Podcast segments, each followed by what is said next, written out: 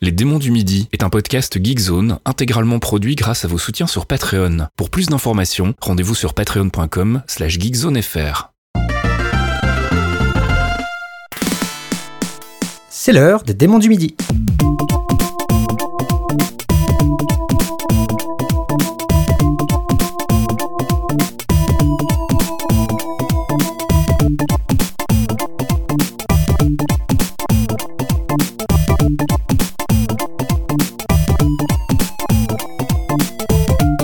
Bonjour à toutes et à tous et bienvenue dans Les Démons du Midi, dans votre 67e épisode des Démons du Midi, donc toujours votre podcast euh, ben, qui se concentre sur la musique de jeux vidéo et sur celles et ceux qui la font. Tout à fait. Euh, bonjour Pipo, Salut Gotos, comment est est-ce que assis ça en face de moi. va Comment ça va Ça va très bien, merci beaucoup. Euh, on, a, eh, là, on commence à avoir un peu chaud. Ça commence. On commence et, à avoir et- un et peu vu chaud. que quelque part les démons du midi c'est aussi votre baromètre mensuel de, de la température qu'il fait dans nos studios. Ainsi que de notre morale, hein, il faut bien le dire, parce que vrai, ça, ça bouge pas mal. Et là on commence effectivement à transpirer un peu, ce qui va rendre, euh, à moins d'un léger redout, n'est-ce pas, les prochains enregistrements un peu plus difficiles.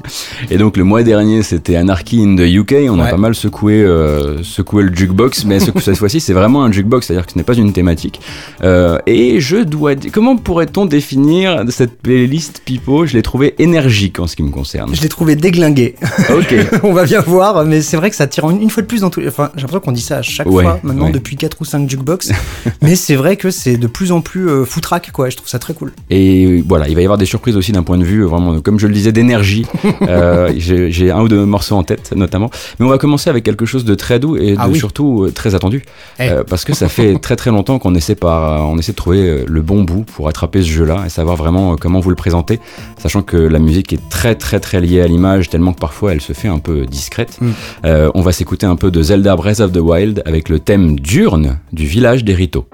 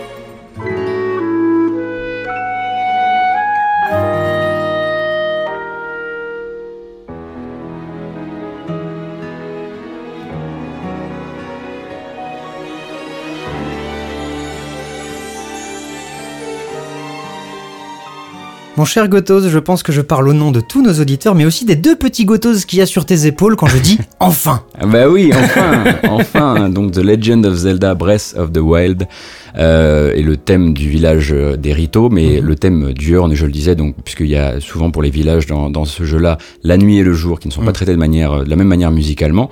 Euh, et donc euh, le village Rito, mon endroit refuge dans ce jeu absolument fantastique qui n'est fait que d'endroits réussis en fait. Ouais. Donc chacun y trouve un peu son fuge, son fuge où il veut. hein. Mais il y a peu d'endroits, mais ils sont bien travaillés en fait, Oui, tout simplement. c'est ça, c'est ça. Et euh, voilà, un jour j'ai dû fixer mon cœur quelque part et c'était là-bas. Et à chaque fois que je relance le jeu, je retourne voir les Rito. Donc c'est le, c'est un village aérien un petit peu sur pilotis comme ça, qui est le- où vivent les, les hommes oiseaux. Euh, alors on va pas vous faire l'article de Breath of the Wild. Je pense que si vous écoutez ce podcast, vous êtes probablement au courant que c'est déjà celui qui réinvente Zelda, Ouais. mais également secoue un peu le genre de l'open world de manière plus globale. Donc créative, bourré de secrets, euh, sens du détail absolument maniaque, et on en découvre encore. Oui, hein, c'est des systèmes à en fait qui euh, discutent entre eux. En gros, ben, le fait de, il y a un système de température, et ben en fait en volant, en faisant voler des objets, tu vas pouvoir te faire de l'ombre et faire baisser ta température. Voilà. C'est vraiment des systèmes logiques qui vont répondre logiquement entre eux, et mais qui se découvrent parfois sur la durée, euh, Voilà, et parfois ouais. pas du tout quoi. bien sûr. Et donc voilà, moi c'est un jeu, de, à chaque fois que j'en parlerai, j'aurai toujours une sorte de petit frisson et l'envie d'y retourner, même si je pense qu'il y a vraiment qu'une seule fois où tu découvres vraiment Breath of the Wild. Ouais. Et également, jeu assez difficile à traiter dans un podcast musical, puisque c'est quand même le jeu des silences, Ouais. euh, cassé parfois par quelques notes de piano à peine qui font absolument tout. Même s'il y a quelques thèmes Ouais. et quelques reprises, puisqu'ici c'est une reprise. Euh, Breath of the Wild, c'est un peu le, le jeu pour les référencer tous, quelque part. Euh, donc reprise du thème Dragon Roost Island de Wind Waker, Mhm. euh, l'épisode GameCube, est là revisité par Yasuaki Iwata, qui est l'un des six compositeurs de la BO et l'un des plus, deux plus actifs en termes de volume composé. Ouais. Donc Iwata, lui, n'a touché avant ça qu'à Super Mario 3D World et Mario Kart 8. Bon, c'est pas, pas mal quand même. Cette fameuse nouvelle garde de Nintendo dont on parle régulièrement. Voilà, exactement. Euh, quant à sa comparse Manaka Kataoka, elle, elle est vraiment référente sur cette BO. euh, Elle a composé la, la plupart des thèmes. Euh, et à part quelques minutes, quelques toutes petites minutes placées sur Zelda Spirit Tracks, en fait, c'est son premier travail de composition de ce calibre chez Nintendo. Ah ouais? Euh, et en fait, euh, voilà, elle est euh, chez Nintendo depuis 2007, euh, Iwata y est depuis 2013, et ça fait un peu partie de la promesse euh, quand tu vas là-bas, surtout dans l'équipe euh, dans l'équipe euh, euh, audio qui nous intéresse. Bien sûr. Tu charbonnes parfois 10, parfois 5 ans, si t'as de la chance. Sur du Steel Diver, sur des jeux 3DS, sur des choses comme ça en fait. Voilà, et puis tu fais aussi, voilà, tu fais de la petite main, tu fais des orchestrations pour les compositeurs en place, etc. Et puis un jour, peut-être que tu participeras à la révolution. Parce qu'à mon avis, quand Anaka Kotaka est entrée euh, là-bas, elle pensait pas du tout se retrouver à être sur le Zelda, euh, bah, probablement le, plus no- le mieux noté qu'on ait vu. Oui, euh, Depuis le Ocarina plus, of euh, Time quoi. ouais, Le ouais. depuis, depuis Ocarina of Time, ouais. Mais pareil pour l'équipe euh, Mario Kart 8 qui a réinventé une couleur musicale entière et euh, dont sûr. on a dit beaucoup de bien pendant des mois et des mois et des mois après la sortie quoi. Alors on aurait pu effectivement vous placer euh, un morceau de, euh, de, de, de- comment dire d'équitation, mais comme on le disait, c'est vraiment un petit truc de piano par-ci, un petit truc de piano par-là. C'est d'ailleurs pour ça que pour beaucoup de gens, c'est une mauvaise BO de Zelda. Alors que non, justement, c'est en étant discrète qu'elle est surpuissante, je trouve. euh, Mais du coup, elle est encore plus inscrite dans le gameplay et encore, euh, encore plus blasphématoire quand on l'écoute comme ça ici.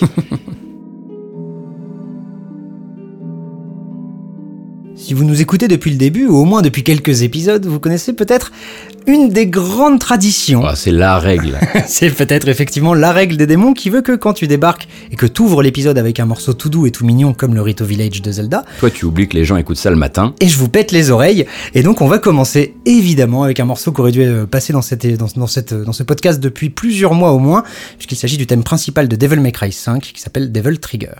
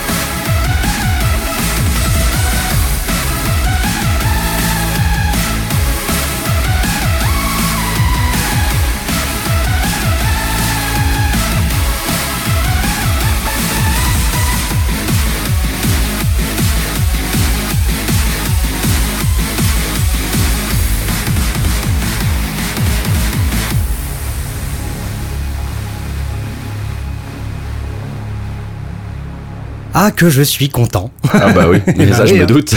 je l'écoute quand même en boucle depuis l'annonce du jeu, donc il était temps qu'on la passe. Devil Trigger, donc sur la BO de Devil May Cry 5, jeu d'action développé par Capcom, sorti en mars dernier sur PC, PS4 et Xbox One. Sixième épisode de la série en fait, si on n'oublie pas le reboot de Ninja Theory qui est sorti en 2013. Et On parlait. Exactement, dont tu as passé un morceau dans l'épisode précédent. Donc, nous au moins on l'oublie pas. et donc retour en fanfare de la série après quasiment 10 ans, puisque tu as un gameplay au millimètre, des combats avec de la musique adaptative qui rajoute des pistes en fonction du combo du joueur, donc ça Mhm. c'est super cool. Trois personnages avec des gameplays très différents, un jeu absolument magnifique, des animations démentielles, et ce thème principal, ma gueule, je suis désolé, il est vraiment trop cool.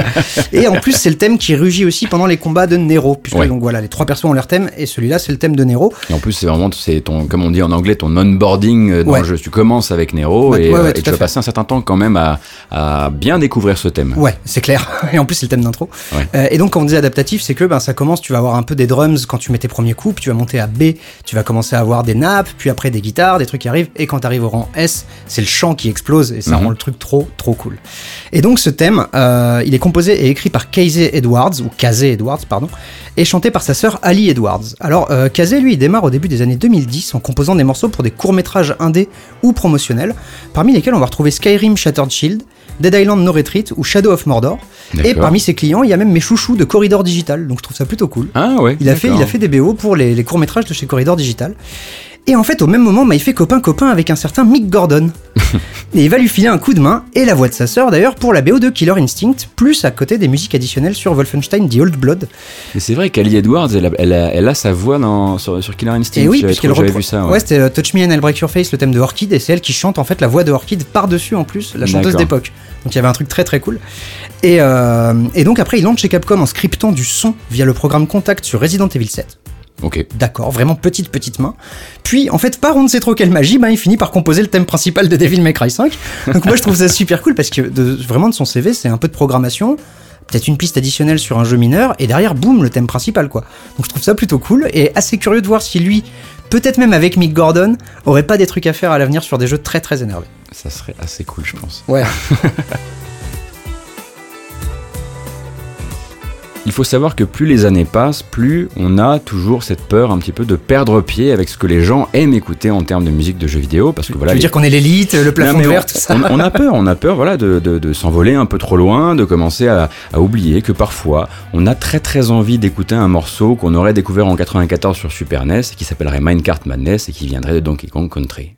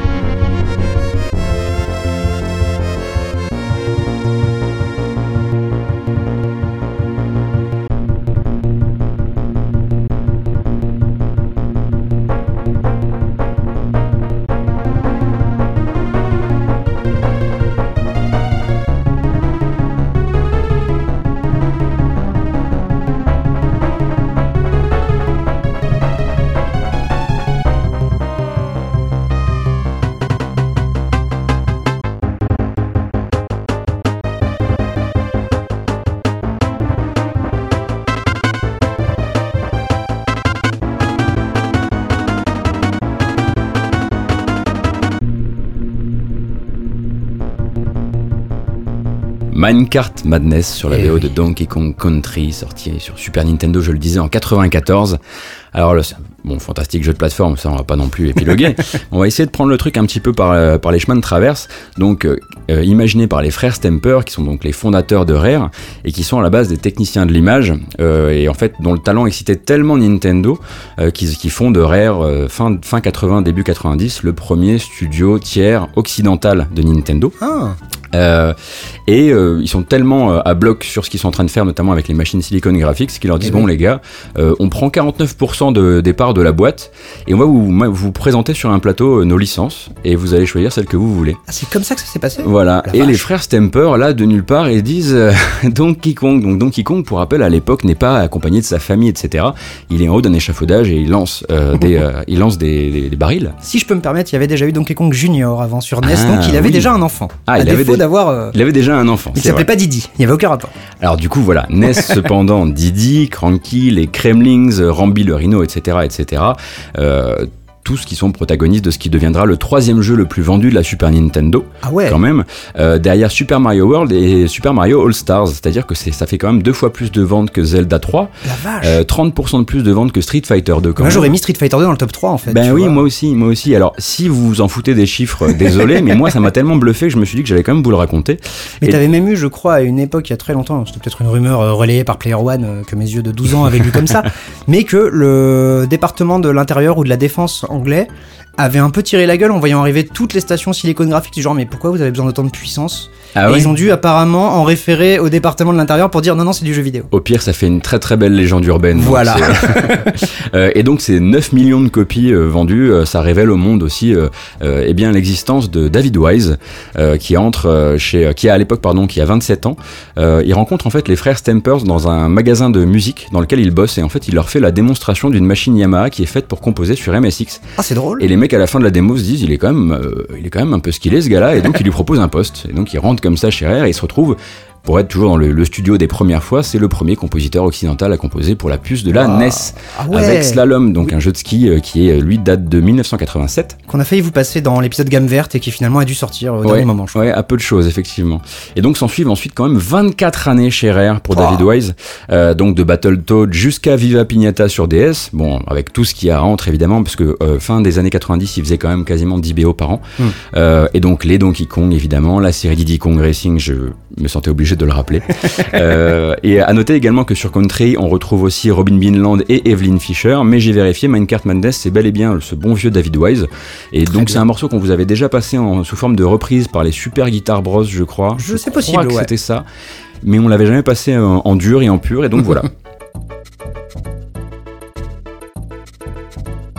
Et toi, Pipo, ton prochain jeu, est-ce qu'il est euh, la troisième meilleure vente de sa console? Alors j'en doute et en même temps vu qu'il y a peut-être eu que 3 jeux sur la console, ça reste une possibilité. Ah Puisqu'on est sur 32X. Eh de oui. Nintendo, on passe chez Sega. De 16, on passe à 32 bits, du coup, même si 32 fausses bits, mais on s'en fout. Puisqu'on va s'écouter Midnight Greenhouse sur la BO de Knuckles Chaotix.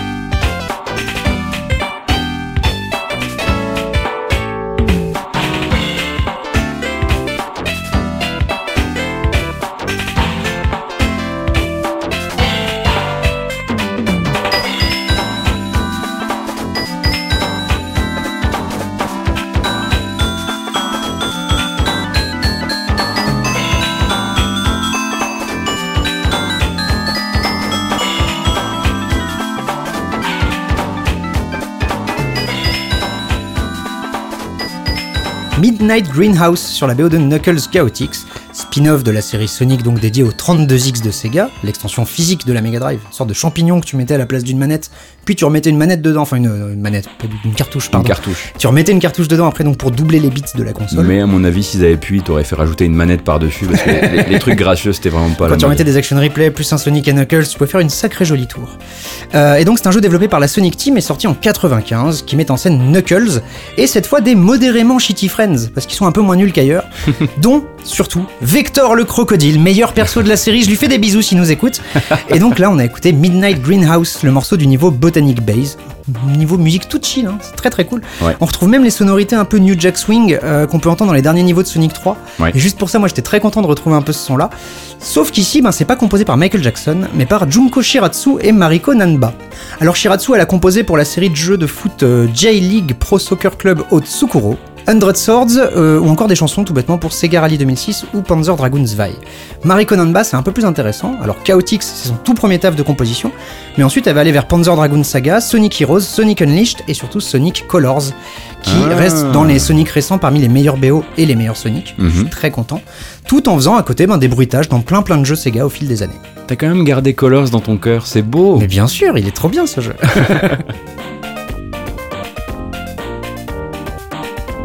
Si vous prenez l'idée de regarder un documentaire sur la naissance du jeu vidéo, on vous parlerait de jeux électroniques et on vous parlerait aussi de Flipper. Comment tu t'en sors bien Et nous, on vous a rarement parlé de Flipper, c'est-à-dire jamais. Ouais. Sauf que là, il y a vraiment une justification musicale assez forte pour le faire, avec une légende dans le monde du Flipper qui s'appelait Black Knight 2000.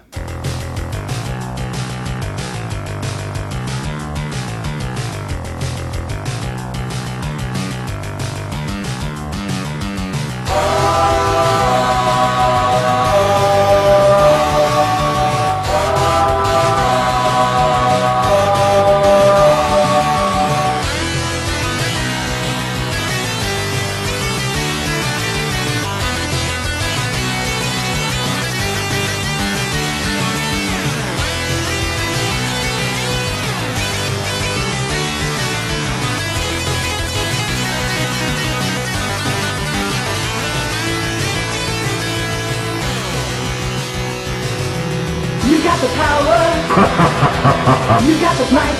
No way. Get ready for battle. Give me your money. Beat the Black Knight.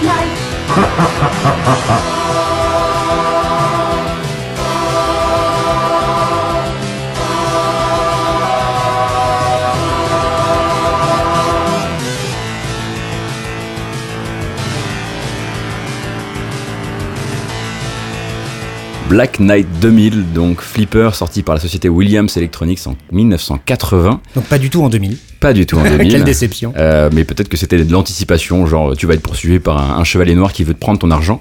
Donc euh, conçu, euh, Flipper conçu par Steve Ritchie, célèbre créateur de jeux électroniques et de Flipper, qui euh, est passé un temps par le jeu vidéo chez Atari, D'accord. avant de créer SRP, qui est en fait sa propre boîte de Flipper, qui est encore en activité, qui va refaire un Black Knight bientôt, Ah oui. qui est également éditrice du Flipper officiel Game of Thrones, celui qui est dans le troquet juste à, juste à côté de la rédaction de Game Cult. C'est fou comme le monde est petit Ah parfois. bah tu m'étonnes. Et donc accessoirement, Steve Ritchie, c'est aussi la voix du Black Knight, ainsi Ah. que peut-être celle de Shao Kahn dans Mortal Kombat 1, 2, Shaolin Monks et dans le tout récent Mortal Kombat 11, parce que je crois que ça sera sorti quand on sortira cet épisode. Oh la vache, oui, parce qu'en plus dans Mortal Kombat 11, en gros, il y a un retour de la première génération versus ceux du futur. Donc... Oh, c'est trop cool C'est la voix de Shao Kahn, et Et oui, surtout, ça se trouve, c'est peut-être même Shao... Enfin, c'est lui, peut-être lui qui est en photo digitalisée dans le jeu, quoi. Ah, peut-être bien. peut-être des... Enfin, je pense bien. que s'il fait la voix... Et donc, on va quand même revenir sur le jeu un Oui, petit peu. Donc, Black Knight 2000, donc flipper assez haut de gamme en son temps, puisque tu avais des aimants pilotables par le joueur qui te permettaient de faire des trucs un peu mécaniques euh, en jeu. Ah ouais Et ce fameux chevalier noir qui te provoque sur fond de métal hyper kitsch. et donc, la musique est signée Brian Schmidt et Dan Forden. Euh, qui signent dans la même période pas mal de BO de flipper. Pipo vient d'ouvrir grand la bouche et il sait pourquoi. Mais oui, Dan Forden Euh, donc il bosse beaucoup avec Data East et avec Sega sur leur flipper. Euh, Schmidt va ensuite passer chez Electronic Arts sur des jeux de sport Super NES avant de prendre des fonctions plus techniques chez Microsoft, D'accord. en travaillant notamment sur l'architecture audio de la Xbox et de la 360. Ah et ouais. d'ailleurs le jingle de lancement de la Xbox c'est lui. Oh, la classe De la Euh, première ou de la 3.6 Pour la, la première, la Xbox. Ah ouais, l'espèce de gros cœur nucléaire et tout. euh. Et Pipo me voit venir parce qu'il sait que les trivia ne sont pas terminés, qu'il y a encore des anecdotes. Donc lui déjà c'est une pointure, Schmidt. Euh, et de l'autre, bah, c'est Dan Forden, c'est le petit mec dont la photo apparaissait parfois en bas de l'écran durant tes parties de Mortal Kombat et qui faisait Toasty Voilà, oh, tu le fais très bien. Ah, je te remercie. Donc, prog audio sur ce Black Knight 2000 avant de rejoindre Midway, puisque Marshall a racheté Ball Midway. Euh, puis NetherRealm, hein, il y est encore. Oui. Donc, une quinzaine de jeux Mortal Kombat et spin-off euh, à son actif, et ou spin-off, pardon, et toujours sound designer et parfois petite main en composition, comme sur les Injustice. Ouais, tout à fait. Donc voilà, je vais m'arrêter là parce que je pense que question, euh, truc à digérer, ça fait déjà beaucoup. Mais je trouve ça juste génial qu'en partant d'un flipper, euh, qu'en plus on a trouvé un peu par hasard pour faire un peu de cuisine interne, Ouais. tu nous sors le morceau en disant ça tue, ça vient de quel jeu, on est sur Atari, sur Amiga, où est-ce qu'on est Avant de voir que c'était un flipper, et finalement on s'est dit c'est trop cool, on triche quand même. Et on est tombé sur la voix de Shao Kahn et sur Dan Forden. On tombe quand même sur Mortal Kombat, quoi, c'est trop cool. On était allé d'un flipper à un jeu de combat. et Pipo va juste garder la petite balle qui s'appelle jeu de combat et la mixer avec un autre genre. Avec un jeu de musique. Pour ton actu. Pour mon actu, tout à fait. Puisque voilà, si jamais vous découvrez les démons du midi avec ce 67e épisode, euh, et ben Gauthier et moi, on choisit chaque mois un morceau des jeux auxquels on joue en ce moment. Et il se Mhm. trouve que moi j'étais en vacances, donc j'ai pas trop joué à des jeux récents. Je me suis replongé dans DJ Max Respect, que j'aime vraiment beaucoup, et dans son petit DLC collaboration avec Guilty Gear. Donc on va s'écouter une reprise de Holy Orders qu'on pouvait déjà entendre dans Guilty Gear 2 Overture.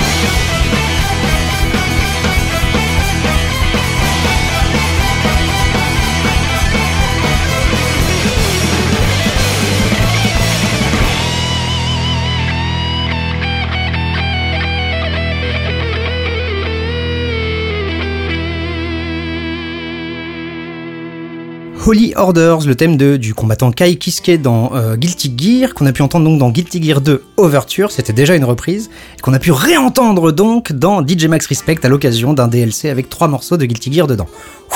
Donc DJ Max Respect, qu'est-ce que c'est? C'est un jeu musical coréen développé par NeoWiz Muka, anciennement Pentavision, donc les créateurs originels de la série DJ Max sur PSP et sur Vita.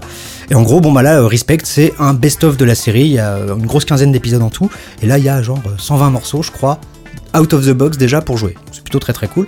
C'est un jeu de rythme à la manette, donc il n'y a pas d'accessoires supplémentaires. C'est très exigeant, c'est très pointu, c'est génial et j'adore vraiment, vraiment, vraiment ce jeu. Est-ce que c'était ton premier test sur Gamecult? Ouais, DJ Max Respect, après un, après un sombre portage de Burnout Paradise, c'est mon premier vrai test. Ah oui, effectivement. Il faut toujours faire un portage au début quand on commence dans le jeu vidéo.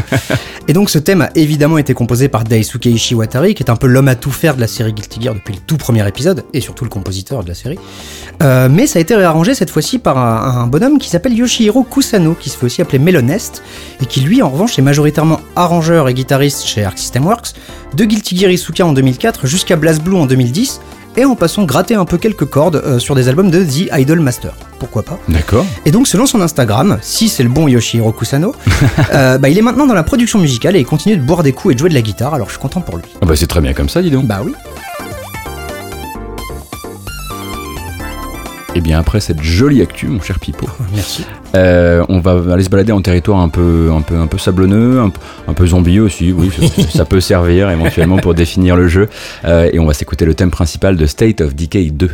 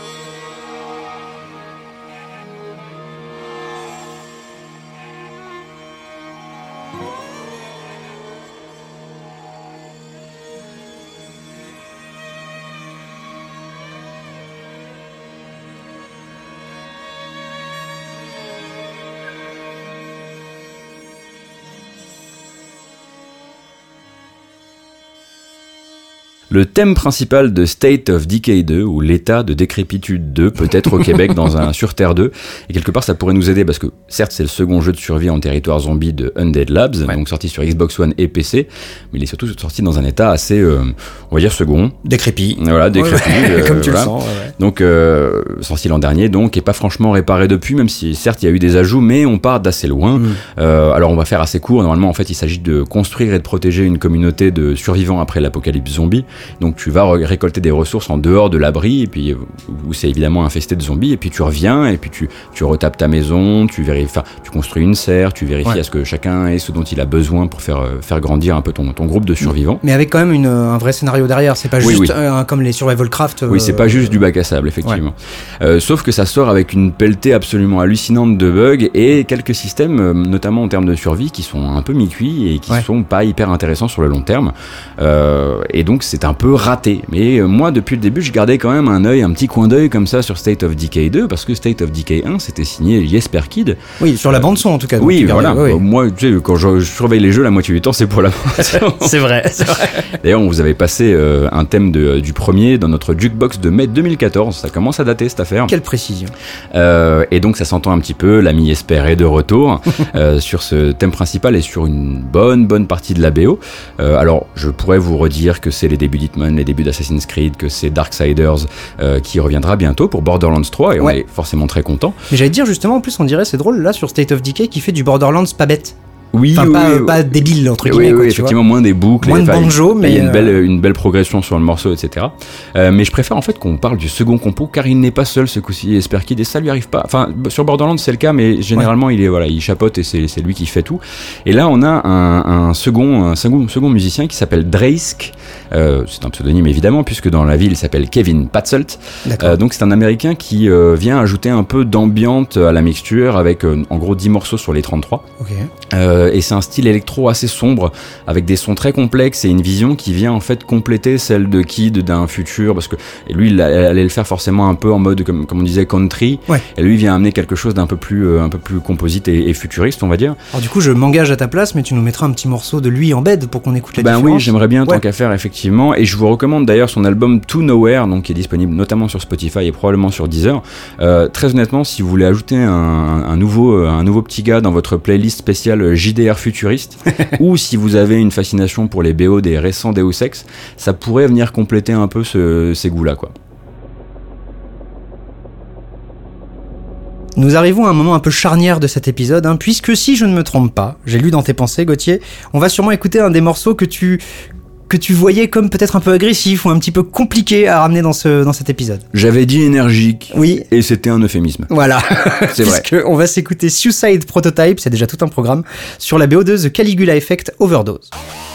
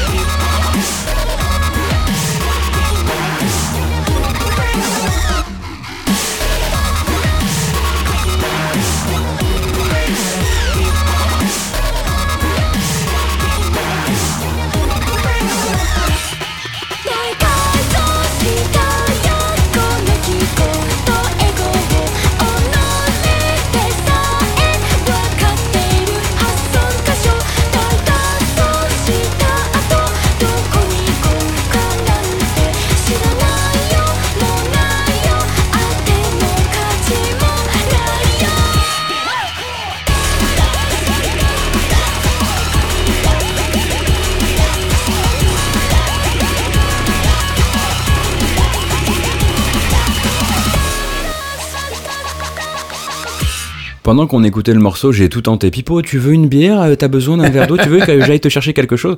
Je suis parti plusieurs fois de la pièce et en Oui. revenant, le morceau n'était toujours pas terminé. Eh ben non. Bravo à toi. Merci.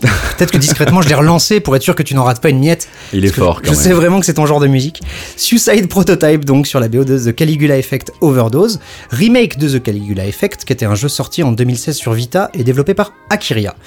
Euh, Akria, pardon. Le remake, lui, est sorti sur PS4, Switch et PC. Et en gros, c'est un RPG japonais qui lorgne très clairement les plates-bandes de Persona ou de Danganronpa, puisque ben, c'est des adolescents enfermés dans une prison virtuelle et euh, des combats au tour par tour. D'accord. Du coup, j'ai bien évidemment super envie d'y jouer maintenant, alors que je pensais que c'était juste un visual novel. Hmm. Un jeu de plus dans le backlog.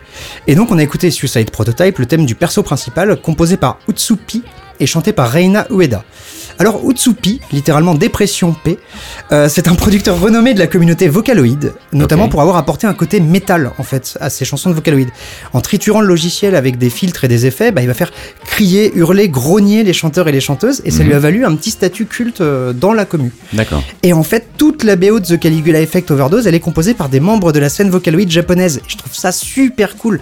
Ils sont allés faire leur marché en prenant les meilleurs, en leur donnant des vraies chanteuses, puisque là, Reina Ueda n'est pas une chanteuse de Vocaloid, mais euh, une, une jeune doubleuse qui a démarré en 2012 et qui va démarrer dans la chanson là en ce moment. D'accord. Mais ça veut dire qu'en gros, ils ont pris les meilleurs du Vocaloid, ils leur ont filé des chanteuses ou des chanteurs parfois, Mhm. en disant maintenant tu t'éclates. Et je trouve ça super cool comme démarche. Et pour rappel, la commu euh, Vocaloid, on, Ouais. a, on a souvent euh, l'im- l'impression que c'est un petit endroit là-bas au Japon qu'on avec lequel on ne connectera jamais. Euh, une compositrice comme Lena Rain, par Ouais. exemple, s'en est réclamée très, très récemment là, avec son, son premier album perso qu'elle a sorti sur Bandcamp qui s'appelle One Knowing, je crois. Je crois. Ouais. Et elle utilise énormément de Vocaloid et elle y avoue une passion et une envie de rentrer dans cette, euh, cette communauté, de ce- dans ce cercle-là depuis très longtemps. Je pense que plus qu'un truc territorial Japon, c'est un truc générationnel qui est la Ouais. génération en dessous de la nôtre. Et Ouais. donc euh, on a dû genre euh, passer entre quelques mailles de filet, mais je pense que ouais, ceux en dessous de nous, ils connaissent vraiment bien le truc. La preuve, il y, a- il y a maintenant des concerts d'Hatsune Miku en France, quoi. Eh bien justement, si vous aimez le jeu vidéo japonais et ce qu'il a pu produire de meilleur en termes de musique ces derniers temps, vous serez probablement très à l'aise dans le prochain morceau de cette sélection. Euh, vous allez reconnaître le style, on en parlera évidemment après. Le jeu s'appelle Sino Alice et le morceau Prélude of Showdown.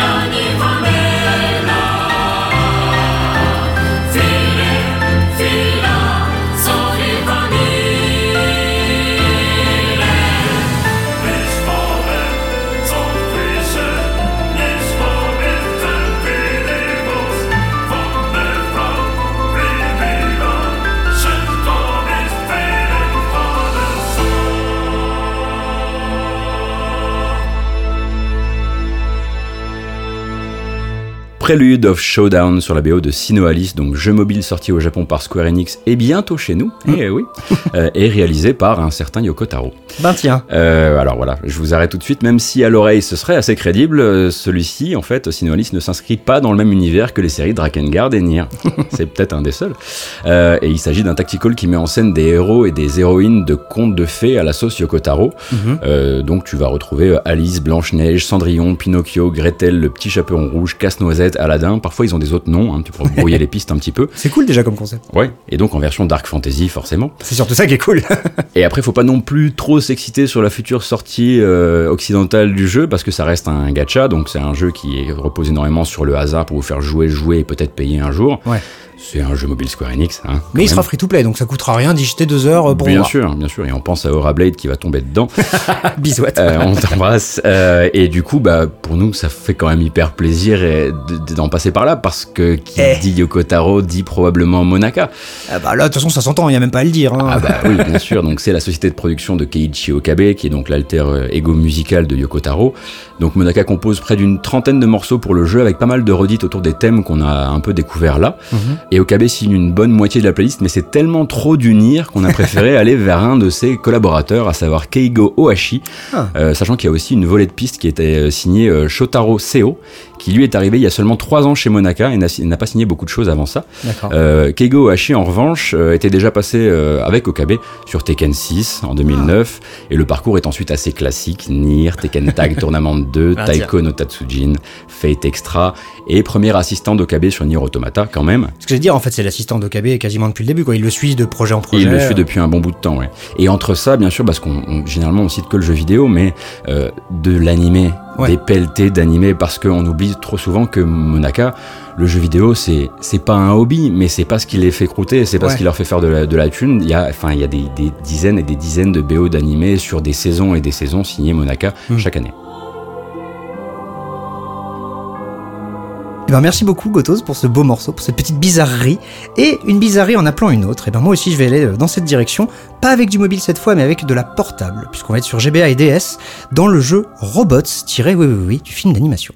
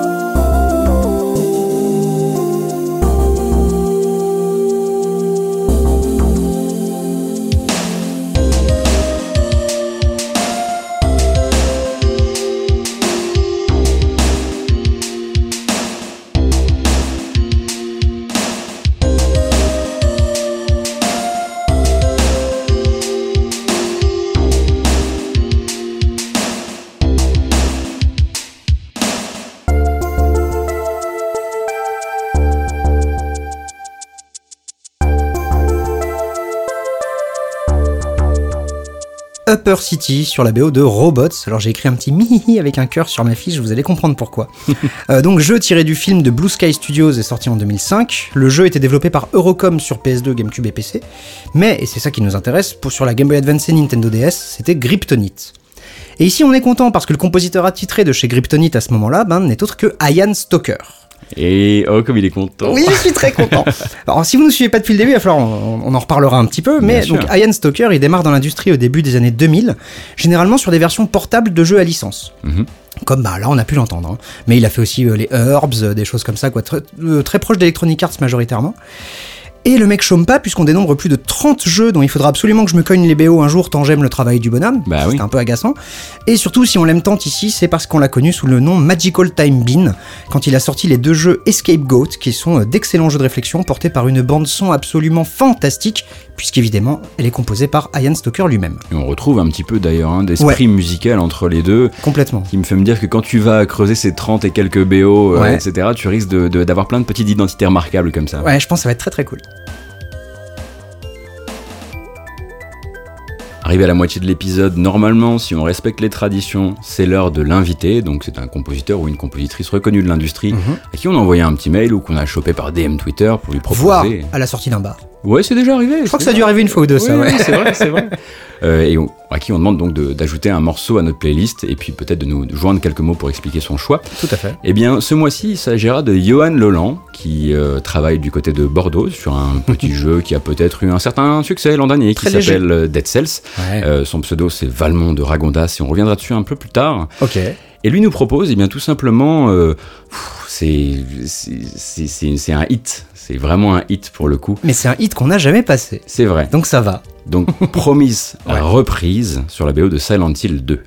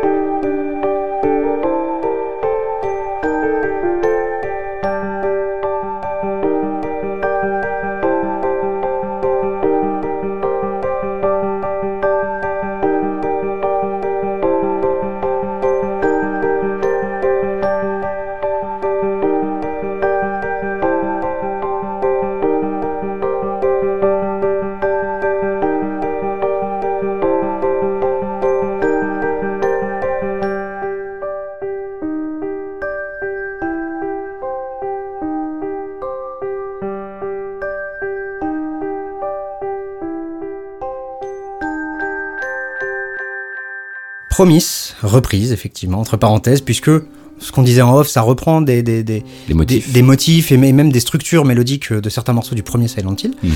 Puisque là, effectivement, c'est Silent Hill 2, donc Survival Horror développé par euh, Konami Tokyo et sorti en 2001 sur PlayStation 2. Jeu super connu, il va développer l'esthétique crado de la série, il va développer plein plein de choses dans les thématiques, dans le gameplay. C'est un jeu majeur pour la Mhm. PlayStation 2, pour Konami et pour le jeu vidéo, je pense. C'est vraiment un jeu brillant. Donc euh, voilà, si vous aimez les Survival Horror et les jeux bien écrits, et que vous ne l'avez toujours pas fait, ben, vous devriez prendre quelques jours dans les jours à venir. Et à la BO, ben, c'est toujours bébé Akira Yamaoka. On le cite beaucoup trop. Euh, il démarre en 91 chez Game Freak. Chose qu'on oublie assez vite, et puis il intègre très vite Konami quand même. Euh, D'abord sur Sparkster, Contra Hardcore, etc. pendant 5 ans, avant d'avoir bah, le geek de sa vie un peu avec le premier Silent Hill qui va ensuite le mener presque, je crois, producteur sur la série. Donc à partir de l'épisode 3, il va avoir beaucoup plus que juste la musique sur Silent Hill. Et donc bah, là, on lui a dit, mon gars, t'as un survival horror euh, qui est ancré dans la réalité, mais dans le monde du songe et du cauchemar. Et bah là, il dit, bah attends, moi, mes influences, c'est Train 13 Nord, c'est Angelo Badalamenti, c'est Metallica, c'est Dépêche Mode, il y a peut-être un truc à jouer là. Ouais. Et donc, pense. il, il a, il a grave joué un truc, effectivement. Et au début des années 2010, il va surtout, euh, bah, il, a, il quitte Konami, il va plus bosser avec Suda euh, Goichi et grâce Grasshopper Manufacture, puisqu'il va être euh, au crédit de jeux comme Shadows of the Damned, Cinemora, Lollipop Chainsaw ou Killer is Dead. Et c'est juste, je le rappelle à chaque fois, mais c'est très important à mes yeux. À côté de ses sonorités un peu rock et mélancoliques, bah faut pas oublier qu'il fait de l'électro débile ou cracra. Ah oui. Et oui, notamment l'album High Futurist sorti en 2006 que je continue de conseiller dès que je le peux. Je me demande si High Futurist a déjà été autant recommandé dans un seul endroit que chez nous. bah j'espère pas, tiens, ça serait quand même la classe. Donc merci beaucoup à Johan Lolan, Ouais. déjà, qui a en plus de jolies choses à nous dire. Oui, tout à qui va nous dire tout de suite parce que si je dis de jolies choses c'est pas pour rien je trouve vraiment que son son discours a quelque chose par rapport à Silent Hill qui est Mhm. super intéressant et sur sa carrière aussi mais on aura peut-être l'occasion d'en reparler après et donc des mots qui vont nous être lus par la mélodique voix de Faskill Je pense que l'ensemble de la BO m'a influencé, mais je garde toujours dans un coin de ma tête les sons de pad de ce morceau. Le fait que ceci n'est pas un son lisse et propre joue avec la douceur de la boîte à musique et l'intensité du piano. Avec peu de choses, on peut beaucoup donner. Ça pousse à mon sens à fermer les yeux et avancer pour sortir de sa zone de confort, sans savoir ce qui nous attend, hormis d'avoir dans tous les cas fait un pas en avant. C'est aussi à partir de ce moment-là que je me suis intéressé au sound design, et à la possibilité de créer quelque chose d'à la fois émotionnel, vivant et organique, sans forcément passer par des notes. Et justement, Johan Valmont de Ragondas Lolan, qui nous a livré ces quelques mots, euh, eh ben, on va vous faire découvrir un petit peu son travail tant qu'on y est. Alors je le disais, pour l'instant commercialement, ça se limite à Dead Cells, Mhm. enfin en tout cas en ce qui concerne le grand public, puisque c'est un jeu qui a quand même explosé. Ouais. Et on va s'écouter Prisoner's Awakening, euh, qui sera probablement un vecteur de stress post-traumatique pour les joueurs de Dead Cells, puisqu'il s'agit du thème du premier niveau et qu'on est quand même sur un roguelike.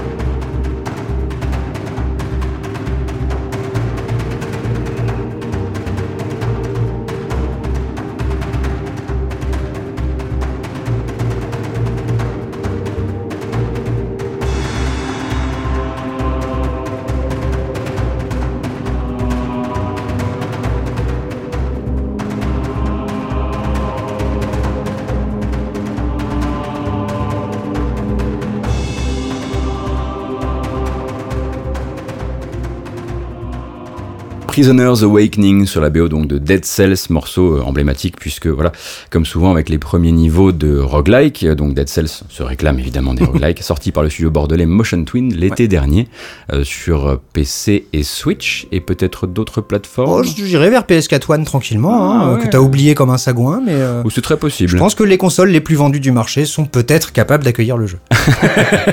Et donc le, le concept est assez simple, c'est un jeu d'action plateforme en vue de côté où tu te bats, tu ramasses des armes et des accessoires et tu meurs. À l'essai suivant, tu auras sûrement d'autres euh, objets, une galerie d'objets un peu plus large, et tu auras aussi peut-être débloqué de nouveaux niveaux, puisqu'il y a des embranchements un peu à la Outrun en Ouais. fin de niveau. Si je peux me permettre, c'est on est presque plus euh, vers le roguelike Castlevania et Ouais. pas Metroidvania, Castlevania, Tout à fait. mais des Castlevania, Metroidvania, c'est là que je me perds un peu dans le truc, mais ils ont vraiment voulu récupérer cette, cette, cette fougue et cette vitesse de gameplay qu'il y a dans certains Castlevania portables, et je trouve que ça, ils l'ont vraiment compris. Et ben ça tombe bien parce que tu m'emmènes exactement là où j'allais. Et ben j'en suis ravi. Donc j'allais dire au passage, c'est aussi l'un des jeux d'action les plus péchus et les plus dynamiques de l'année dernière. Oui. Ça a été un vrai phénomène, euh, déjà durant l'early access et puis ensuite à la sortie. Euh, et c'est Motion Twin qui doit être bien content. Ah bah ça. Et donc à la composition, on le disait, on trouve un bordelais grand amateur de chapeau. Il faudra pour ça que vous alliez euh, voir sur internet. Johan Leland, pseudonyme Valgon de Ragondas depuis ses années paladin sur World of Warcraft. Ah. Euh, Et donc compositeur indépendant qui signe avec Dead Cells sa plus grosse prod commerciale jeu vidéo, Mhm. euh, mais qui s'était déjà frotté à l'exercice avec un certain succès, notamment sur de la sur du de la game jam Ah d'accord. en 2014 avec Schröding Host, qui était donc un jeu où tu joues le chat de Schrödinger qui doit s'évader parce que l'expérience n'est pas forcément hyper cool pour lui. Après, je sais pas si c'était avec, avec Motion Twin déjà. Euh, je sais pas si Parce c'était que- avec eux. Motion Twin a un historique aussi de Game Jam, Game Jam, justement. bien Donc, sûr, bien ça, sûr. Ça, ça, ça collerait. Et donc Schröding Host avait eu euh, donc le, le prix euh, du, du Best Audio à la Ludum Dare 30, donc euh, Ah ouais. grosse classe quand même. Et c'est également Johan Leland qui compose les morceaux des trailers de Dead Cells. Il y en a eu déjà deux, puisqu'il Ouais. y a eu le launch trailer et puis ensuite le trailer de la toute nouvelle, euh, le nou- nouveau DLC qui vient de sortir, avec toujours cette animation, etc. Et beaucoup de dérision par rapport au destin du perso qui est quand même là, comme je le disais, pour mourir. Ah oui, là. Et si vous allez vous balader sur le bandcamp de ce cher Valmont, vous trouverez également un album, un petit EP qui est sorti il y a pas très très longtemps, qui s'appelle Dead Cell Remixes. Oh Euh, et c'est également ce que vous imaginez à l'électro. Et je vois Pipo qui ouvre de grands yeux. Je suis très très chaud, je me casse tout de suite, on arrête l'émission, je vais aller écouter ça.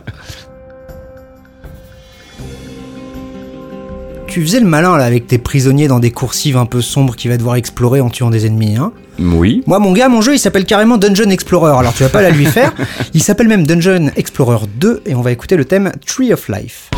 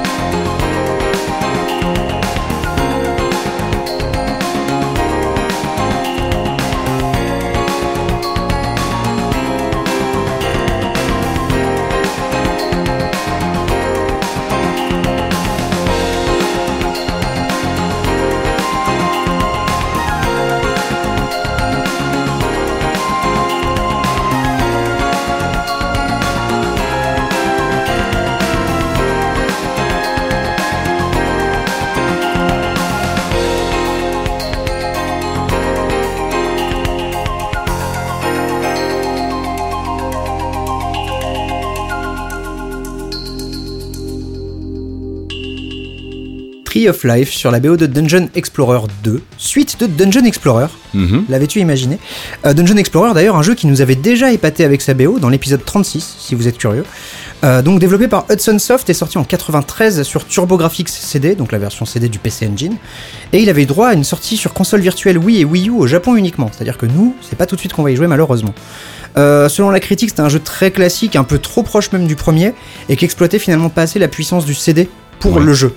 En revanche, les musiques, elles, elles exploitaient bien bien le CD, elles sont hallucinantes. Euh, la plupart sont vraiment envoûtantes comme ce morceau. Mhm. Après, t'as des thèmes de combat beaucoup plus euh, shonen, euh, guitare électrique, mais t'as pas mal de thèmes d'exploration comme ça qui sont hallucinants. Et malheureusement, j'ai juste trouvé deux sociétés dans les crédits, pas de compositeurs. Donc nous avons Composila et Tease Music, deux sociétés japonaises qui font de la musique pour des studios, en fait c'est de l'outsourcing. hein. Mais vu qu'il n'y a jamais eu de, de- de sortie officielle de l'album, bah il n'y a pas de nom. Et même les forums de VGMDB, un site qu'on ne, cite justement pas assez, alors Oui. que Dieu sait qu'il nous aide, et ben Ah oui. même, même sur les forums de VGMDB, ben ça s'enflamme sur la question et ça ne sait toujours pas qui a composé. Généralement, si là-bas ils sont pas encore tombés d'accord, c'est que t'es plutôt tranquille sur tes annonces de morceaux. C'est ça. Et bien, puisque maintenant on cite les sources dans les démons du midi, c'est assez nouveau, faut bien le dire, on a beaucoup. euh, Comme des journalistes, vous voulez dire Oui, oui, alors qu'avant, vous, vous nous envoyiez des trucs sur Twitter, on les passait, on était là, ah, j'ai trouvé ça l'autre jour. Non, maintenant, d'un cheval. On cite les sources et la source de, de ce morceau, en ce qui me concerne, c'est le Kawaii Café, donc euh, voilà, un bar parisien où j'ai entendu ce morceau et je suis allé au bar en disant mais dites, c'est quoi ça? Genre t'as dit dites. Oui, dites, non, j'ai pas dit dites. Non, allez là, vas-y. j'ai été un peu plus familier, c'est vrai. Alors, le jeu s'appelle Kingdom Hearts 3D pour Dream Drop Distance Oh, j'aime quand tu dis ça. et le morceau s'appelle L'Oscurita dell'Ignotto.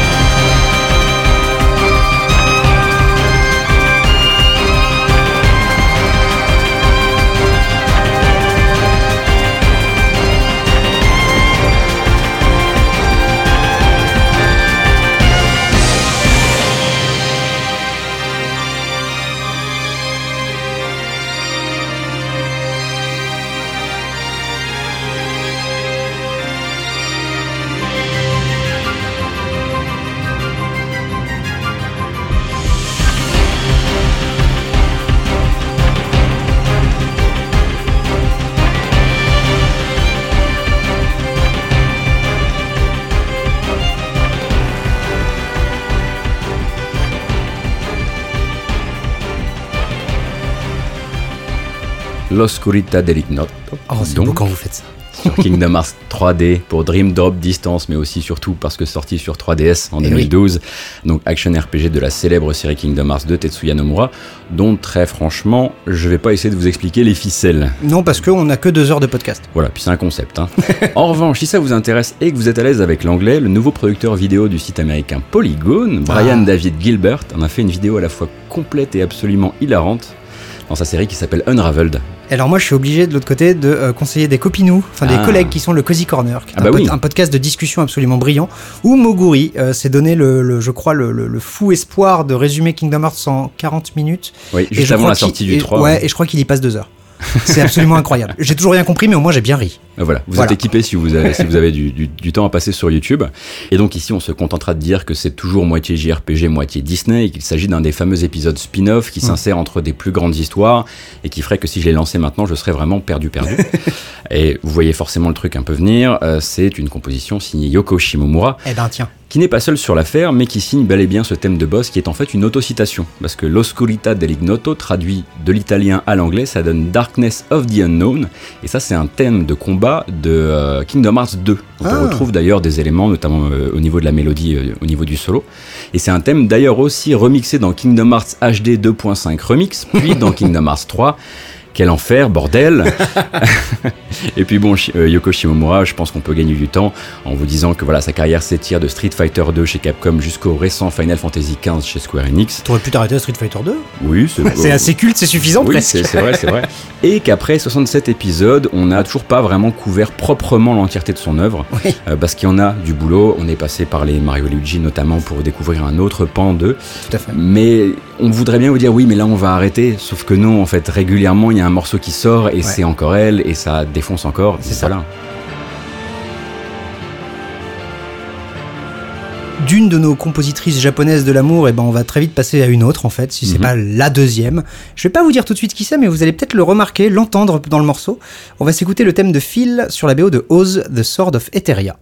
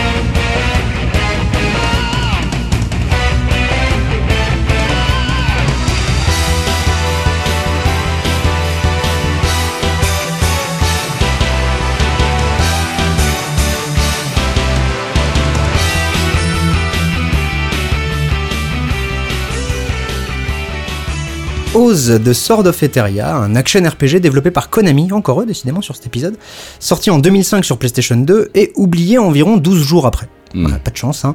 Euh, Il y avait des combats un peu particuliers quand même avec euh, donc deux camarades contrôlés par l'IA où en gros fallait faire des passes de volleyball avec les monstres pour maximiser les dégâts. Original. C'est la période PS2 où on tente des gameplays et on voit ce qui colle au mur et lui de toute évidence n'a pas collé du tout. Et en revanche au niveau musique si ça ressemble à des chutes de Castlevania Symphony of the Night, et ben c'est normal parce que c'est composé par Michiru Yamane Eh oui. qui sait quand même faire pleurer les guitares électriques pour des jeux un peu gothico euh, poète poète parce que je sais que t'aimes bien quand je dis poète poète. Ah, J'adore quand tu dis poète poète. Alors bon, Michiru Yamane a fait partie des meubles de l'émission, hein, avec la plupart des Castlevania à son actif, à partir de Symphony of the Night, mais aussi des participations à euh, Rocket Knight Adventures, Contra Hardcore avec Yamaoka, ou encore Skullgirls, qu'elle avait entièrement sonorisé. Mhm. Et là, bah, en fait, on l'attend impatiemment sur Bloodstained Ritual of the Night, qui devrait être le nouveau Symphony of the Night par le papa de Symphony of the Night. Dites-vous si je l'attends. Pour ceux qui croient encore. Je continue. Tant qu'il est pas sorti, ça peut être un bon jeu. Et surtout, elle avait lâché déjà de très chouettes morceaux sur Curse of the Moon, qui était la version 8 bits de Bloodstained, qui Ouais. est sortie il y a quelques mois pour leur faire un peu de fric. Donc voilà, Mitsuru Yamane, elle est toujours dans les bons plans, elle fait toujours de la super musique, et je l'aime toujours très fort.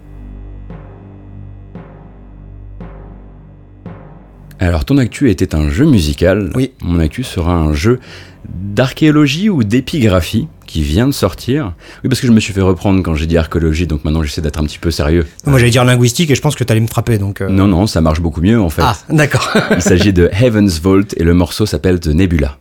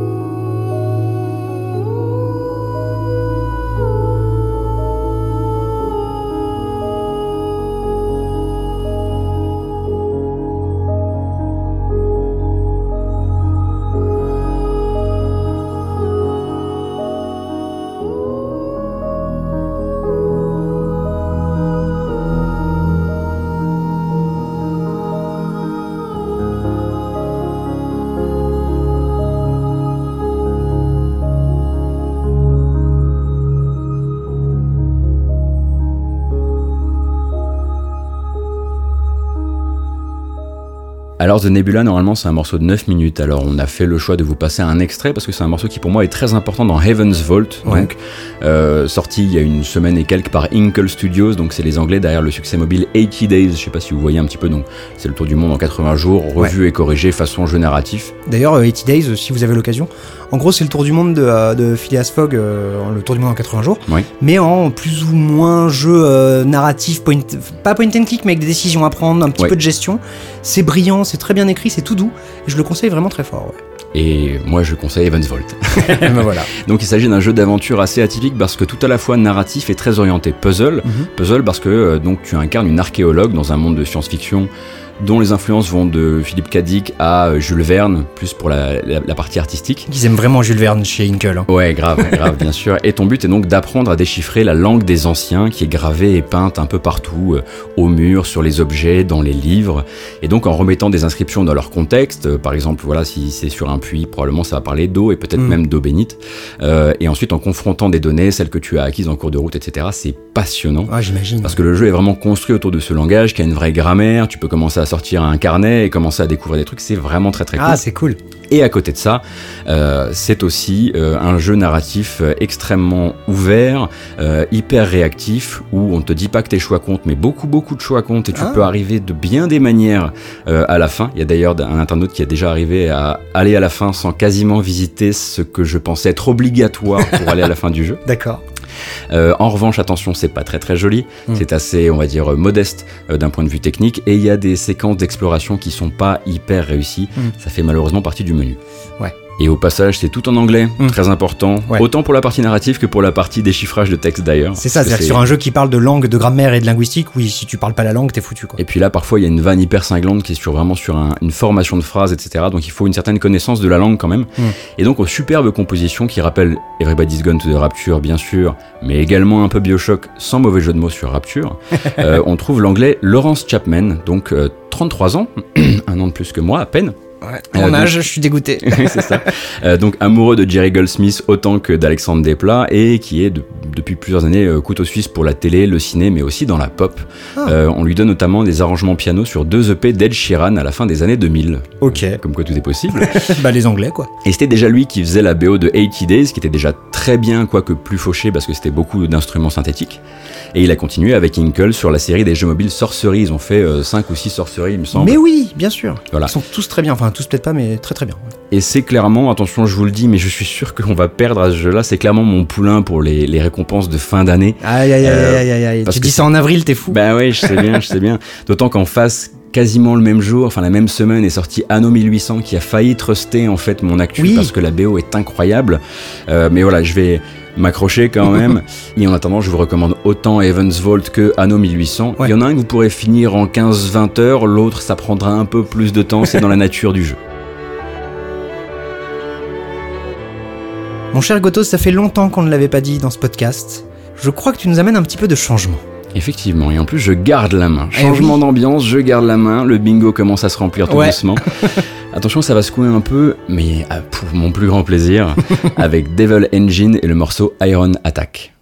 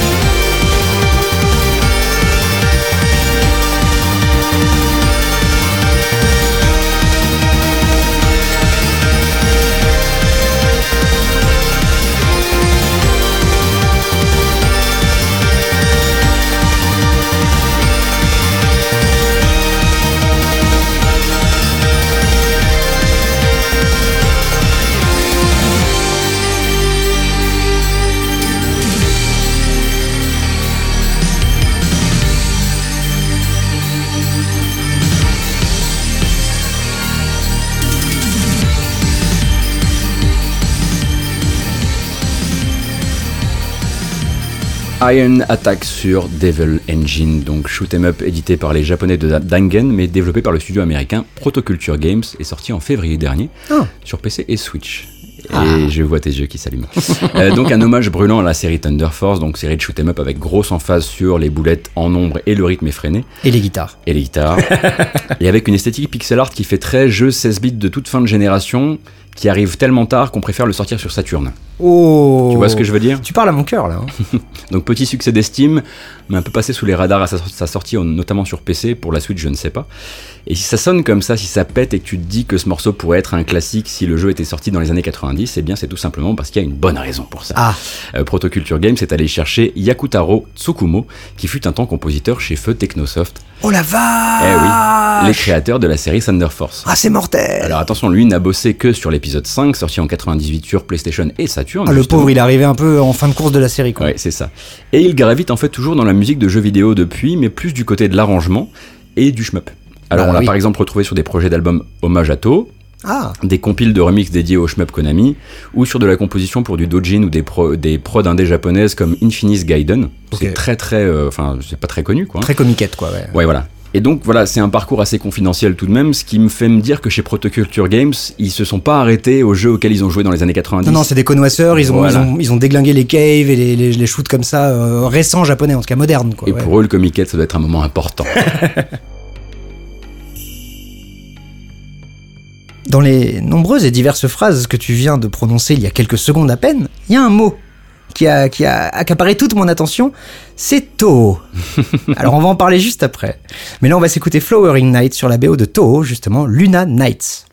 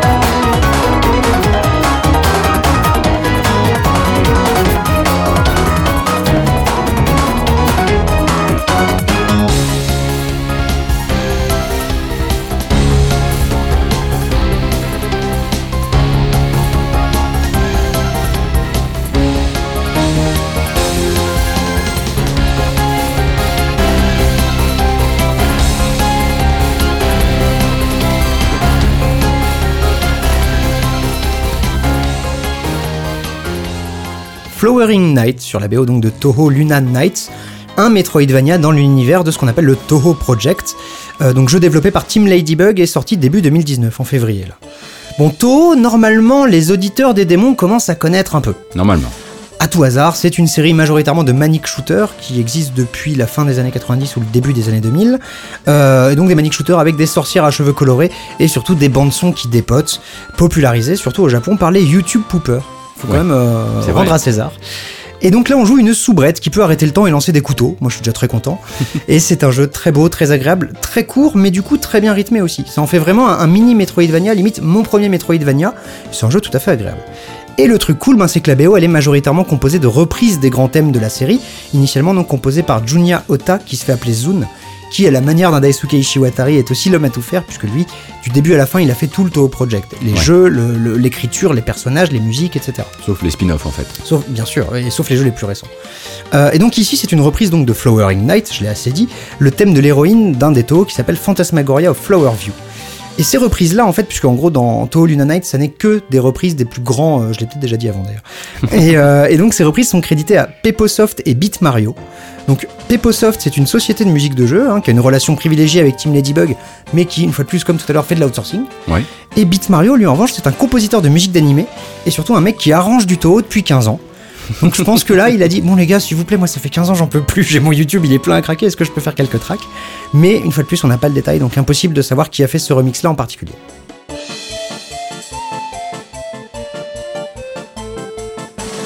Il me semble bien que je m'étais engagé dans un précédent podcast à passer un extrait de cette BO. Je crois bien. On va le faire et vous allez voir qu'il y a une surprise forcément au niveau de, des compositeurs ou du compositeur.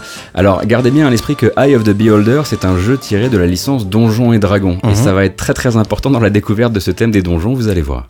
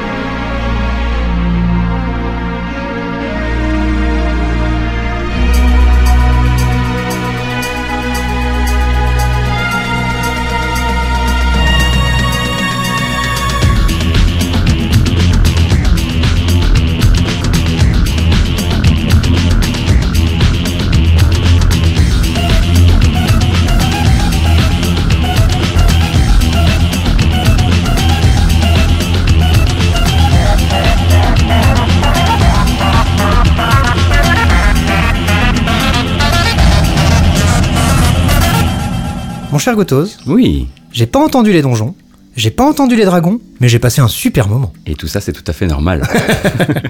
C'était le thème des donjons de Eye of the Beholder. Alors attention, Dungeon Crawler, Donjons et Dragons, donc sorti sur PC et Amiga en 91 par Westwood, et porté par Sega au Japon sur son Mega CD en 94. Alors porté au Japon, mais sorti partout. Ouais. Euh, et là, il se passe un truc. attention, accrochez-vous. Alors que les versions originales reposent en fait sur une BO hyper traditionnelle de fantasy par Paul Mudra, euh, la bande son de ce portage japonais est confiée à un duo de musiciens qui sont un peu des enfants terribles, euh, pile après un pétage de plomb musical qui a laissé pas mal de gens sur le carreau. Euh, il s'agit de Yuzo Koshiro et de son comparse Motohiro Kawashima. Eh ouais. Et ils sortent tout juste de Streets of Rage 3. Alors SOR3, c'est une BO technotrance qui reposait en grande partie sur euh, des suites de notes qui étaient générées euh, aléatoirement par un programme qu'avait écrit Yuzo Koshiro. C'est un truc hyper agressif, qui est rarement mélodique, avec lequel beaucoup de fans se torchent encore aujourd'hui largement.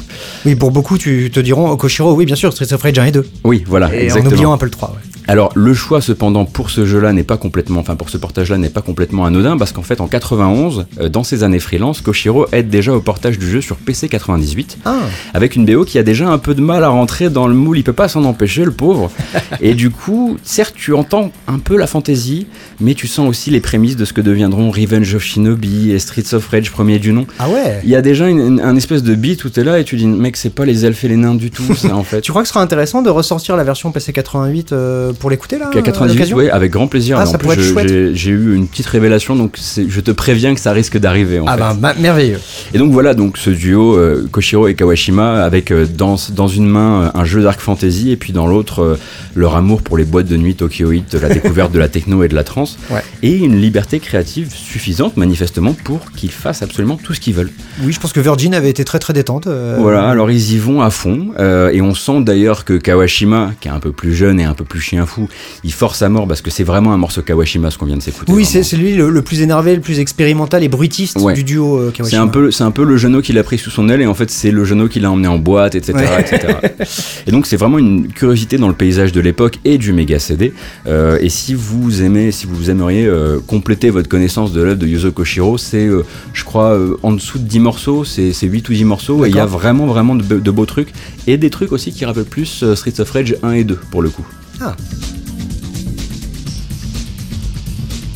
Pour notre prochain morceau, on va rester plus ou moins dans la même période, puisqu'on sera au début des années 90. Et on va parler du jeu et de sa plateforme euh, après avoir écouté le morceau. Mais on va donc d'abord écouter Metal Part 2 sur la BO de Metal Masters.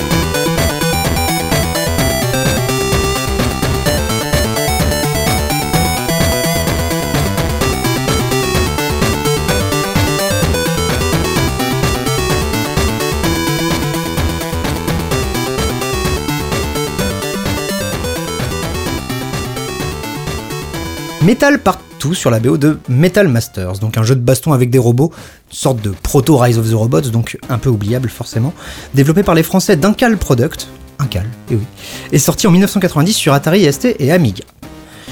Le truc, c'est que là, en fait, c'est pas Atari ST ou Amiga qu'on a écouté. On vient de s'écouter le portage Game Boy, qui est sorti en 93 et qui est lui réalisé par le studio espagnol Beat Managers. Ça, c'est bluffant. Bah ouais, non, déjà ce son-là sur Game Boy c'est assez ouf.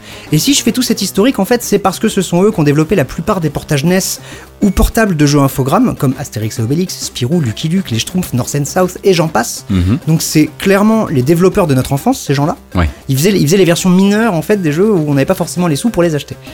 Mais surtout, ça veut dire que c'est chez eux que se cachait Alberto José González, qui est un de ces compositeurs qu'on ne cite pas assez alors qu'il a accompagné lui aussi nos enfances.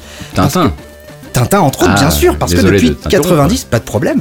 Depuis 90 et après quelques compos sur MSX, bah, il a fait des OST pour les versions Game Boy de Tintin au Tibet, Ronaldo v Soccer ou Turok 2, parce Mhm. que bah il passait par là.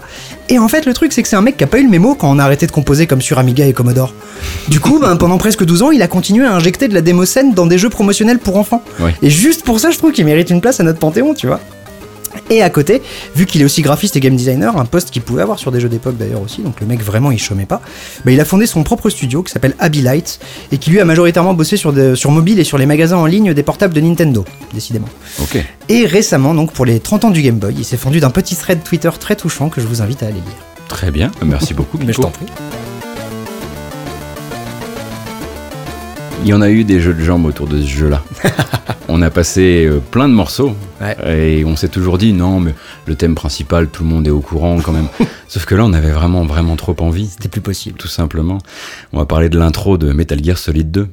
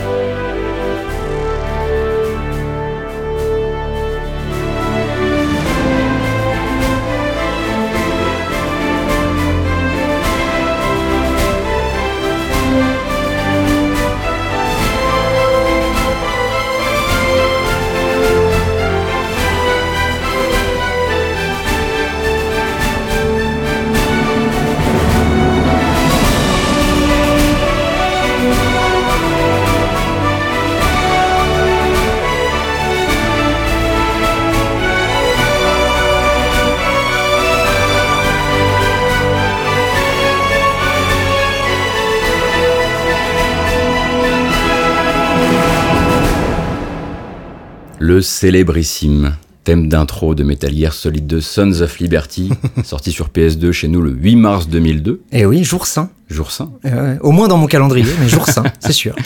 Donc moment en fait où la Terre se divise entre en deux factions.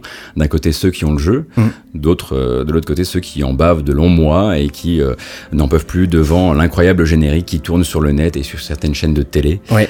Euh, des ralentis, des jeux de typo, des brins d'ADN qui tournent, des gens qui se pointent avec des flingues en gros plan snake qui est plus beau que jamais. La mise en scène est folle aussi. Bien ouais. sûr, et ce bataillon de soldats qui se mettent au garde à vous en faisant claquer les talons pile quand apparaît Music by Harry Gregson Williams. Comment tu parles de mon kink de ce générique, quoi. on c'est- était à bloc, bien sûr, bien on était à sûr. bloc. Alors que, Ah alors que, Eh oui, les masques Et- tombent et ça, les masques tombent. Et ça, on mettra quelques belles années euh, pour s'éveiller à ces choses-là quand même. Alors que la réalité est un peu plus complexe parce Mm. qu'en fait, le compositeur anglais n'est pas seul. Et ce thème orchestral, par exemple, s'il pue effectivement le Harry Gregson Williams, déjà est construit sur la création du japonais Tapi Iwase pour MGS1. Tout à fait. Et en plus, surtout, euh, il y a une part immense de la BO qui est signée Norihiko Ibino, Hum. le saxophone comme on l'appelle. Euh, si immense d'ailleurs qu'elle aura sa propre sortie CD Metal Gear Solid 2 The Other Side. Qui est sûrement la meilleure BO de Metal Gear Solid 2 à ce jour. Ah oui. Ah ouais, les morceaux sont incroyables dessus. En gros, si vous voulez un peu le level de smooth, euh, le thème de fortune, tout simplement. Ouais. Hein, je pense qu'on a, on a plus ou moins tout dit. Mais en gros, c'est un album là, là où Metal Gear fait de l'électro global un petit peu militaro-froide, parano. Mhm. The Other Side et Ibino, on prend beaucoup de chaleur parce que ça devient du jazz électronico clinique parano. Et soudain, ça change beaucoup de choses en fait. C'est le romantique du héros, en fait. Ouais, hein. ouais, le, ouais. le fait qu'il puisse avoir des émotions, peut-être qu'il puisse de temps en temps être attiré par une femme, sait-on jamais. Mais c'est pour ça que Ibino a dû s'éclater sur les thèmes de vamp, de fortune, qui sont des persos très marqués et qui cassent beaucoup aussi avec l'esthétique d'MGS2. Enfin, J'aimerais je, je vais parler trop longtemps, J'aimerais bien qu'on passe de Vamps Dance un jour Ah d'ailleurs. oui, oui. Et donc chez Ibino, tu as Yell Dead Cell, tu as Twilight Sniping, tu as Father and Son, tu as toute l'ouverture du jeu sur le tanker. Bref, musique by Harry Gregson Williams, on vous le dira jamais assez, dans le cas de MGS2, c'est presque une fabrication quelque Mm. part, même s'il n'a pas composé juste le thème du, de- de- du générique. Mais on est quand même très heureux, enfin, euh, de pouvoir vous passer ce thème, parce que jusqu'- jusqu'ici, justement, on avait, comme je le disais, fait des rondes jambes pour vous passer quasiment que du Ibino. C'est on vrai. avait voulu faire les good guys, je sais pas trop, mais voilà, il fallait en passer par là. Et puis, ce thème-là, on a. Il y a eu des moments, il, il s'est passé. Moi, j'ai fait du sport sur ce morceau, et je me croyais hyper, hyper balèze en écoutant ce truc-là, et, c- et- et ça a une importance dans la vie de quelqu'un. Bien pense. sûr. On ne pouvait que terminer l'épisode avec ce morceau, ce thème de Metal Gear Solid 2. On ne pouvait que fermer ce- cet épisode avec ça. Ça me paraît d'une logique implacable. Bien sûr. Mais, vous le savez si vous nous écoutez depuis quelque temps, voire depuis un seul épisode, nous terminons chaque épisode des Démons du Midi sur une reprise. Et là, c'est un peu particulier. Parce que je pense qu'il s'agit d'une reprise presque involontaire. C'est-à-dire qu'on va sampler la mélodie d'un jeu, mais je sais pas si, en tout cas, le, le- le- Oui, si la démarche est- se tourne vers le jeu vidéo. quoi. voilà, puisque en tout cas le nom du jeu n'est pas du tout Cloto, le nom original du thème de Columns dont il s'inspire, mais Echo Chamber, et c'est joué par Blank Benchy.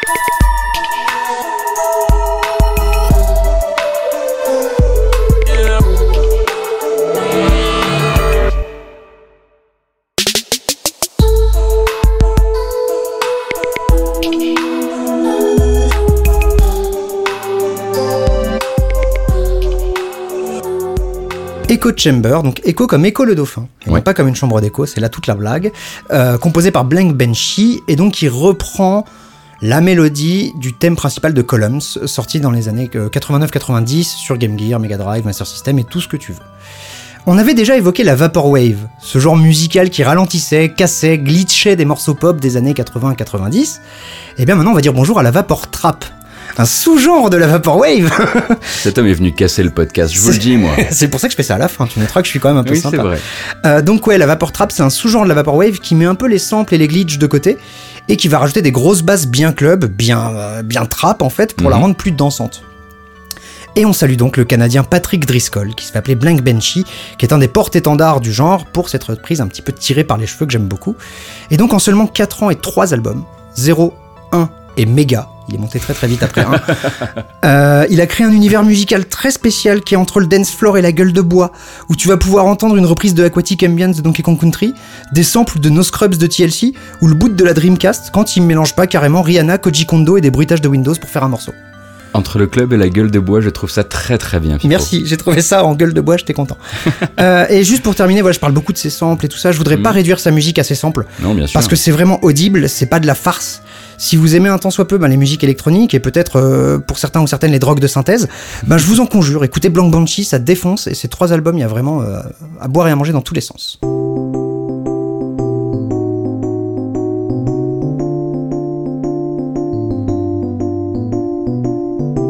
Et c'est probablement sur une des reprises les plus originales de l'histoire du podcast qu'on se dit au revoir, parce que voilà, c'est terminé, les démons du midi. Tu dis ça, mais on a déjà, 67. on a- je suis désolé, je te coupe, hein, mais on a déjà passé des morceaux de FF avec le rire de Tidus, du Megalovania avec Crazy Frog euh, Racer. Je sais pas si c'est la plus bizarre. hein. Tu veux dire que je nous sous-estimerais Je pense largement même. Pardon. On se donnera rendez-vous évidemment au mois prochain pour une thématique, mais avant ça, on va remercier toutes les Oui. personnes qui rendent ce podcast possible, à commencer par Faskill, Notre dieu. notre, notre- notre simplement. dieu qu'on embrasse extrêmement fort. Bien sûr. Gaffe également de Geekzone. Ouais. Et puis, et puis vous qui continuez à nous donner envie de faire ce podcast en l'écoutant, parce que C'est un peu, cool. voilà, c'est un peu un échange, l'air de rien. Ah bah s'il n'y avait pas d'auditeurs, on aurait peut-être arrêté un peu plus vite. Oui, enfin s'écouter soi-même, ça a une limite assez, assez on rapide. aurait enlevé les micros, on aurait remplacé par plus de bière. quoi. Effectivement, effectivement. Donc merci encore à vous Ouais, de l'écouter, de, le partager, de nous faire savoir que ça continue à vous plaire et de nous suggérer des morceaux encore et toujours. Euh, on approche doucement de l'été, donc sachez que bientôt vous pourrez avoir cet épisode avec uniquement des recommandations des On auditeurs. commence à me le réclamer. hein. Oui, oui, mais je sais, je sais. L'été n'arrive jamais assez vite quand Faut tu as envie de faire passer ton morceau. C'est ça. normal. Et donc, comme je le disais, on se donne rendez-vous au mois prochain. Ouais. Et on a euh, peut-être une idée? Ah, elle est pas mal celle que t'avais là, on va peut-être rester là-dessus. C'était en off euh, pendant qu'on enregistrait le podcast. On a eu une idée qui pourrait, qui pourrait tenir la route. On vous embrasse très fort Ouais. et on vous souhaite du bon jeu vidéo, de la bonne musique, tout ça, tout ça. Et à bientôt. Gros bisous, ciao. À plus.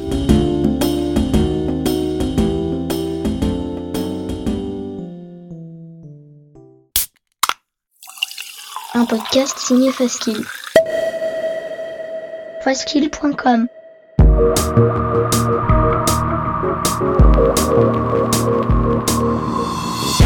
Torréfaction, c'est votre rendez-vous hebdomadaire sur geekzone.fr avec une sélection de l'actualité proposée par Caféine et Faskill. Gaming, culture, software et tech ont fait le tri dans les news de la semaine pour vous proposer un récap digeste d'une demi-heure, histoire de ne rien louper des infos essentielles. Torréfaction, c'est votre rendez-vous avec l'actu geek tous les vendredis matins à 8h sur geekzone.fr.